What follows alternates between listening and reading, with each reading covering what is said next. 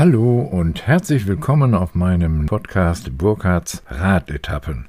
Auf diesem Podcast geht es insbesondere um Radreiseberichte sowie Geschichten und Themen rund um das Radfahren. Viel Spaß!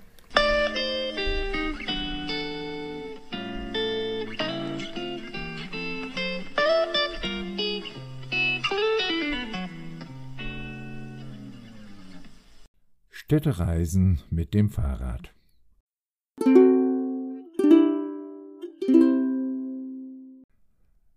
Städtereisen mit dem Fahrrad oder dem Liegerad? Ist das überhaupt ein Thema? Wenn ich mich in meinem Bekanntenkreis umsehe, dann fährt man eigentlich eher am Rhein, der Elbe, der Mosel, der Donau entlang, entdeckt bestimmte Regionen und Gebiete oder den so und so Radweg. Ganz selten hört man Aussagen wie wir fahren mit dem Rad nach Amsterdam, Brüssel, Paris, London und so weiter. Städtereisen sind offensichtlich typische Auto-, Bus-, Flug- oder Zugreisen. Aber warum eigentlich nicht mit dem Fahrrad? Dass man das kann und dass mir Städtereisen immer wieder viel Spaß gemacht haben und vielleicht einen ganz besonderen Reiz darstellen, möchte ich heute einmal erzählen.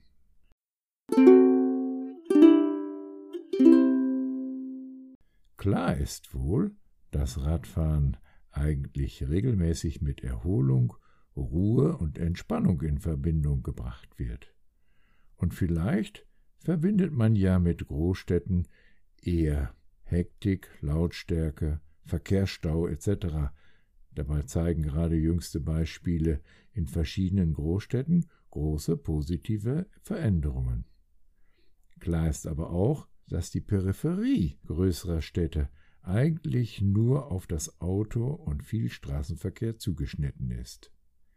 Im Innern der Städte dagegen gibt es dann immer wieder viele Möglichkeiten, verkehrsberuhigt das Fahrrad zu nutzen. Ich kann euch versprechen, man kann wirklich gut auch eine große Stadt erkunden. Man kommt schnell von A nach B, deutlich schneller als ein Fußgänger und deutlich stressfreier als mit dem Auto, ohne Parkplatzsuche, ohne zusätzliche Kosten und Risiken, und man hat jederzeit die Möglichkeit, für einen Kirchen- oder Kaffeebesuch seine Route zu unterbrechen und später wieder fortzusetzen. Nur, was nicht funktioniert, ist, wenn man auf seiner Reise von A nach B eine Großstadt durchqueren will und dabei gleichzeitig die Stadt erkunden will. Dann wirst du merken, dass der Straßenverkehr in der Peripherie vor und nach der eigentlichen Innenstadt dir sämtliche Freude an der Tour nimmt, viel zu viel Zeit kostet und letztlich hast du nicht die Ruhe, um wirklich etwas entspannt zu besichtigen. Wer hat schon Zeit, einen Tag für die Anfahrt zum Zentrum und einen Tag für die Abfahrt vom Zentrum einzuplanen, und in der Peripherie musst du fast immer viele Autoschnellstraßen, Vororte passieren und stressigen Autoverkehr erleben. Ich will euch einmal ein paar Beispiele aus meiner Erfahrung in alphabetischer Reihenfolge und gekoppelt mit typischen Musikeinlagen geben. Fangen wir einmal an mit Amsterdam. Amsterdam habe ich mehrfach angefahren allerdings von uns in der Grafschaft Bentheim auch nicht so schwer zu erreichen. Selbst wenn man nach den touristisch ausgerichteten Knotenpunkten anreist, ist Amsterdam je nach Endpunkt in circa 200 Kilometer erreicht. Ich habe Amsterdam mit meinen vier Rennradkollegen als Endziel angefahren und auf dem Weg rund um das Eiselmeer einige Jahre später fuhren wir vier auf dem Rennrad an Amsterdam entlang. Zeit für eine Stadtbesichtigung hätten wir hier nicht gehabt. Übrigens, was sind Knotenpunkte? Eine Erklärung findest du auf dem Link unter diesem Podcast-Titel und auf einem und in dem Film auf YouTube. Amsterdam lohnt sich immer mit dem Rad. Man kann das Radfahren genießen und man ist ja auch Teil der Radfahrer-Community. Ein Auto würde die Reise nach Amsterdam nur verteuern. Einmal sollte Amsterdam ein geplanter Endpunkt für unsere Schokoladenabholaktion werden. Leider ist es wegen Corona nicht dazu gekommen. Siehe aber dazu den Link unter dem Podcast. Brüssel. Mit mehreren Freunden fuhren wir auf dem Rennrad nach Brüssel. Einen kleinen humorvollen Beitrag aus meinem Buch und Hörbuch Die außergewöhnlichen Radtouren eines Bürokraten füge ich einmal bei. Neun aus Brüssel 1991 Unser Team funktionierte. Das gemeinsame Reisen hat uns Spaß gemacht. Als nächstes Ziel hatten wir vier uns auf Brüssel verständigt. 350 Kilometer mit dem Rennrad. Wir waren zu viert und wiederum nur mit einem Tagesrucksack ausgestattet. Die Anreise nach Brüssel sollte in drei Tagen zu schaffen sein. Unterwegs wollten wir spontan Hotels suchen, viel Gepäck benötigten wir eh nicht. Wir wussten aus Erfahrung, dass wir abends keine großen Unternehmungen mehr anstellten lediglich leichtes Gepäck, um abends essen zu gehen, tagsüber hatten wir ja unsere Radtrikots an, und ergänzt um Arm- und Beinlinge konnten wir uns auch auf unterschiedliche Wetterverhältnisse einstellen. Es hatte sich bewährt, auf solchen Touren morgens nicht zu spät loszufahren. So starteten wir gegen acht Uhr in Richtung Niederlande.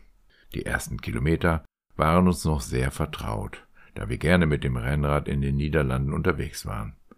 Die niederländischen Radwege sind sehr kommunikativ. Zu zweit oder zu dritt konnte man problemlos nebeneinander radeln und sich dabei gut austauschen, ohne dass sich Autoverkehr und Radfahrer in irgendeiner Weise behinderten. Wir kamen gut voran, doch irgendwann hatte ich einen Schleicher. Das ist die Bezeichnung für einen langsam aber stetig Luft verlierenden Reifen. Ich ließ mich zurückfallen und signalisierte den anderen, dass sie ein wenig warten sollten. Eigentlich ist eine Reifenpanne auf dem Rennrad kein großes Problem. Der Einbau eines neuen Schlauchs funktioniert sehr einfach. Die Laufräder an den Rennrädern waren im Gegensatz zu den anderen Fahrrädern schon damals standardmäßig mit Schnellspannern ausgestattet und ich konnte recht schnell einen neuen Schlauch aufziehen. Jeder Rennradfahrer hat üblicherweise einen Ersatzschlauch dabei, und bevor man sich lange mit dem Flicken eines Rades auseinandersetzt, kann man besser den neuen Schlauch aufziehen und abends in Ruhe den Reifen flicken. Man verliert unterwegs mit dem Auspacken und Verstauen des Werkzeugs schnell wertvolle Zeit und im Hotel kann man auch die verdreckten Hände besser reinigen. Ich fuhr wieder mit dem reparierten Rad zu den anderen, wollte gerade kräftig in die Pedale treten, als ich merkte, dass wiederum Luft entwich. Peinlich. War der Schlauch schon alt? Vielleicht doch nicht auf der letzten Tour im Abendquartier repariert? Hatte ich denn einen alten Schlauch mitgenommen? Ich traute mir ja schon einiges zu, zumindest nach Ansicht meiner Mitreisenden war das wohl die Erklärung für diese erneute Wartepause. Jetzt musste ich wohl flicken. Einen weiteren Schlauch hatte ich nicht mitgenommen. Aber Heinrich war sehr zuvorkommend und bot mir seinen Ersatzschlauch an. Dankend nahm ich dieses Angebot an und ging erneut ans Werk. Endlich ein garantiert nagelneuer Schlauch. Jetzt wird alles gut.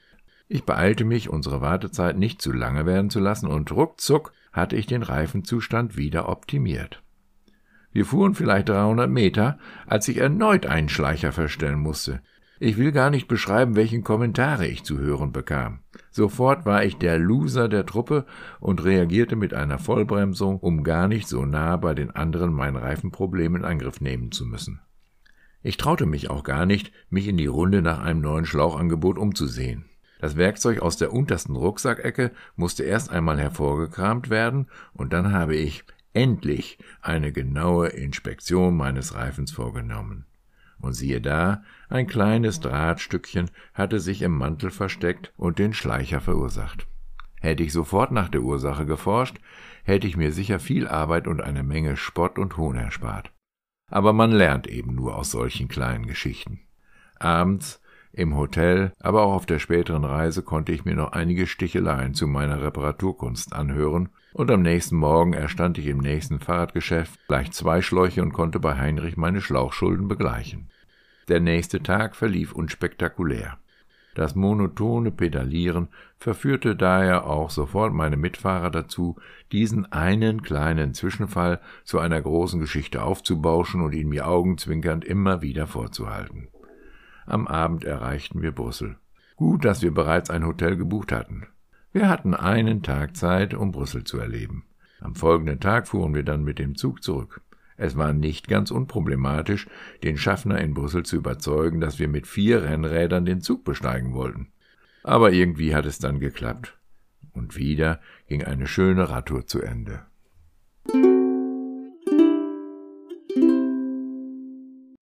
Zusammen mit meinem Kumpel Lorbas durchquerten wir ein anderes Mal Brüssel auf dem Weg nach Paris. Und da haben wir auch schon wieder das beschriebene Phänomen. Wir hatten viel zu wenig Zeit für Brüssel und eben viel Zeit verloren, nur um einmal noch das Mannequin Piss zu sehen.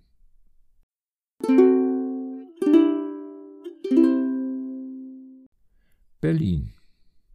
Berlin habe ich ebenfalls mehrfach angesteuert. Berlin war einmal Endpunkt und Anfang auf meiner Reise in Etappen nach Gommel in Weißrussland. Wir hatten früher nahezu zehn Jahre regelmäßig Besuch von zwei Kindern aus der vom Tschernobyl-Unglück betroffenen Region. Irgendwann habe ich dann einmal beschlossen, die Familien der Kinder in Gommel in Weißrussland mit dem Liegerad zu besuchen. Ich habe die Strecke in Etappen angesteuert, weil ich schon damals das Etappenradeln favorisierte andererseits die besonderen Einreisebedingungen nach Weißrussland eine komplizierte Einreise mit dem Rad unmöglich machten. Einige Jahre früher radelte ich auf meinem Liegerad quer durch Deutschland. Die vollständigen Geschichten kannst du in meinem Buch Die außergewöhnlichen Reisen eines Bürokraten lesen oder in meinem gleichnamigen Buch hören. Vierter Tag. Mein Ruhetag. Potsdam bis Berlin circa 45 Kilometer direkter Weg durch den Grunewald. Die Direktorin in der Arbeitsagentur in Potsdam hatte für diesen Vormittag einen Pressetermin organisiert, um auf die Vermittlungsaktion von schwerbehinderten Menschen in Potsdam hinzuweisen. Als ich die Direktorin sah, erschrak ich. Sie sah einer Person aus meiner Heimatstadt zum Verwechseln ähnlich. Später stellte sich heraus, dass ihre Zwillingsschwester in Neuen aus meiner Heimatstadt wohnte. Das erklärte alles und bewies, manchmal ist die große Welt doch ganz, ganz klein. Für den Pressetermin hatte sich auch ein Regionalfernsehsender angemeldet, der mich mit meinem Fahrrad natürlich auch ordentlich in Szene bringen wollte. So musste ich mit meinem vollbepackten Fahrrad mehrfach hin und her radeln und immer wieder neu starten oder ins Ziel kommen und dabei noch möglichst gelassen ausschauen. Ich habe das alles gerne über mich ergehen lassen, da ich an diesem Tag lediglich noch eine kurze Radstrecke vor mir hatte. Die direkte Entfernung bis nach Berlin waren nach meiner Berechnung nur noch 45 Kilometer. So konnte ich dann auch nachmittags in Ruhe losfahren und ungewohnt gemütlich bei trockenem Wetter über den R1 Radfernweg am Wannsee entlang durch den Grunewald in Richtung Berlin Mitte radeln. Beinahe hätte ich noch zwei Wildschweine angefahren, die plötzlich den Radweg kreuzen und mich zu einer Vollbremsung zwangen. Damit hatte ich so kurz vor Berlin nun überhaupt nicht gerechnet. Schon früh am Nachmittag erreichte ich Berlin. Ich konnte bei Freunden wohnen, die vor vielen Jahren nach Berlin gezogen und inzwischen mit ihrer Familie waschechte Berliner geworden waren. Carcassonne. Auch für Carcassonne hatten wir wenig Zeit zur Verfügung. Unsere Reise auf Klapprädern am Kanal du Midi entlang stand im Mittelpunkt unserer Unternehmung. Ruhe und Zeit für ausführliche Besichtigungen in Carcassonne fanden wir nicht wirklich, und so müssen wir uns heute den Vorwurf eines Kunstbanausen gefallen lassen. Hannover. Beruflich hatte ich immer wieder einmal das Vergnügen, nach Hannover reisen zu müssen. Irgendwann habe ich erkannt, dass die Wege vom Bahnhof zu den jeweiligen Besprechungsterminen auf dem Fahrrad deutlich angenehmer und schneller mit dem Klapprad zu fahren sind als mit öffentlichen Verkehrsmitteln. Als Hannover zum Austragungsort der Expo wurde, bin ich zur Expo geradelt. Diese Passage kann, kommt aus meinem Buch und Hörbuch Die außergewöhnlichen Radtouren. Mit dem Velomobil zur Expo 2000, Neunaus bis Hannover.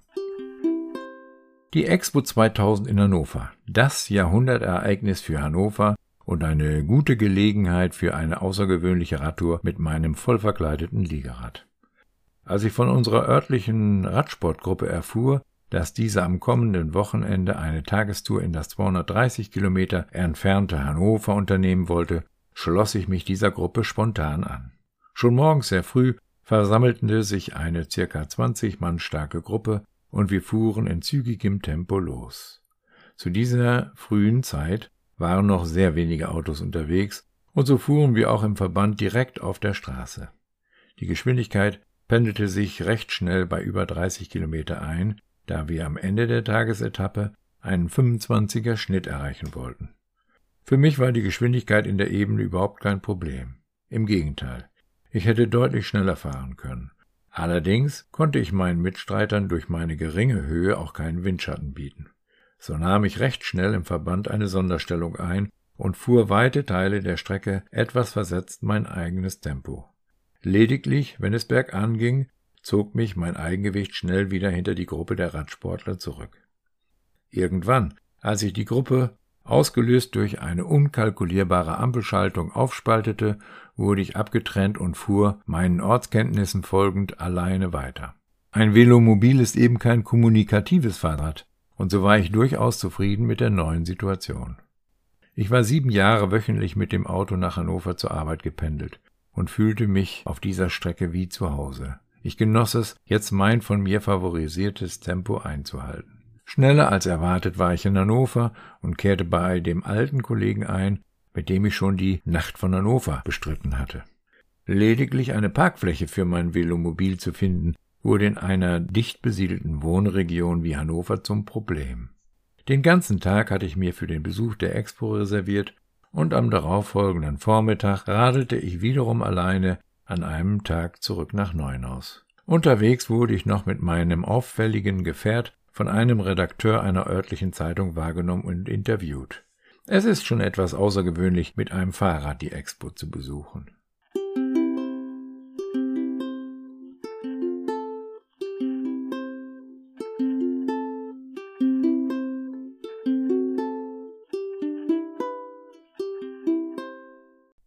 Und als Zwischenstopp auf meinem Weg nach Gommel habe ich ebenfalls Hannover als Etappenziel auserkoren. Istanbul. Istanbul ist mit seinen offiziell 16 Millionen Bürgern eine riesige Stadt mit riesigen Ausmaßen. Auch hier gilt, anfahren ja, durchfahren nicht wieder. Ich bin einmal bis Istanbul geradelt und es war eine zeitraubende und nicht ungefährliche Anfahrt bis zum Hotel im Zentrum und eine ebenso riskante Überfahrt zum Flughafen auf der asiatischen Seite. Mehrfach musste ich mit dem Liegerad auf eine Autobahn ausweichen. Im Jahr danach bin ich vom Flughafen Istanbul und mit einer Fähre relativ unkompliziert bis nach Antalya weitergeradelt und hier sind die entsprechenden Ausschnitte aus meinem Buch und Hörbuch zu diesen Reisen. Montag, den 1.7. Wir erreichten Istanbul. Zeit für eine mehrtägige Pause. Als wir die letzte Etappe auf dem Weg nach Istanbul angehen wollten, stellte ich noch beim Start fest, dass wiederum mein Umwerfer an der Kettenschaltung verbogen war und sich nicht mehr reparieren ließ. Also konnte ich leider nur noch mit dem großen vorderen Kettenblatt weiterfahren. Es ging zunächst fünf Kilometer bergauf und das bei sieben Prozent Steigung. Nebenan fließender, zweispuriger Verkehr mit LKW, Kleinlaster und vielen hupenden Pkw. Wir waren schon bald sehr genervt und erst, als wir nach circa 25 Kilometer den Flughafen Atatürk passiert hatten, wurde es gefühlt etwas ruhiger. Im Herzen von Istanbul gab es plötzlich einen Fußgänger- und Radfahrerstreifen neben der fließend befahrenen Durchfahrtsstraße. Jetzt werden wir bis Donnerstag in einem Hotel in Istanbul bleiben und die türkische Metropole besichtigen. Am 4.7. wechselten wir dann über den Bosporus in das Hotel in der Nähe vom Flughafen. Wir waren jetzt 735 Kilometer mit dem Fahrrad gefahren.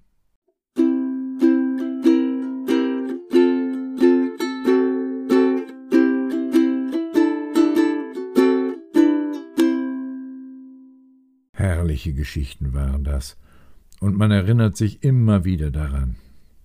Später schrieb ich dann aus solchen Begebenheiten mein Buch Die außergewöhnlichen Radtouren eines Bürokraten.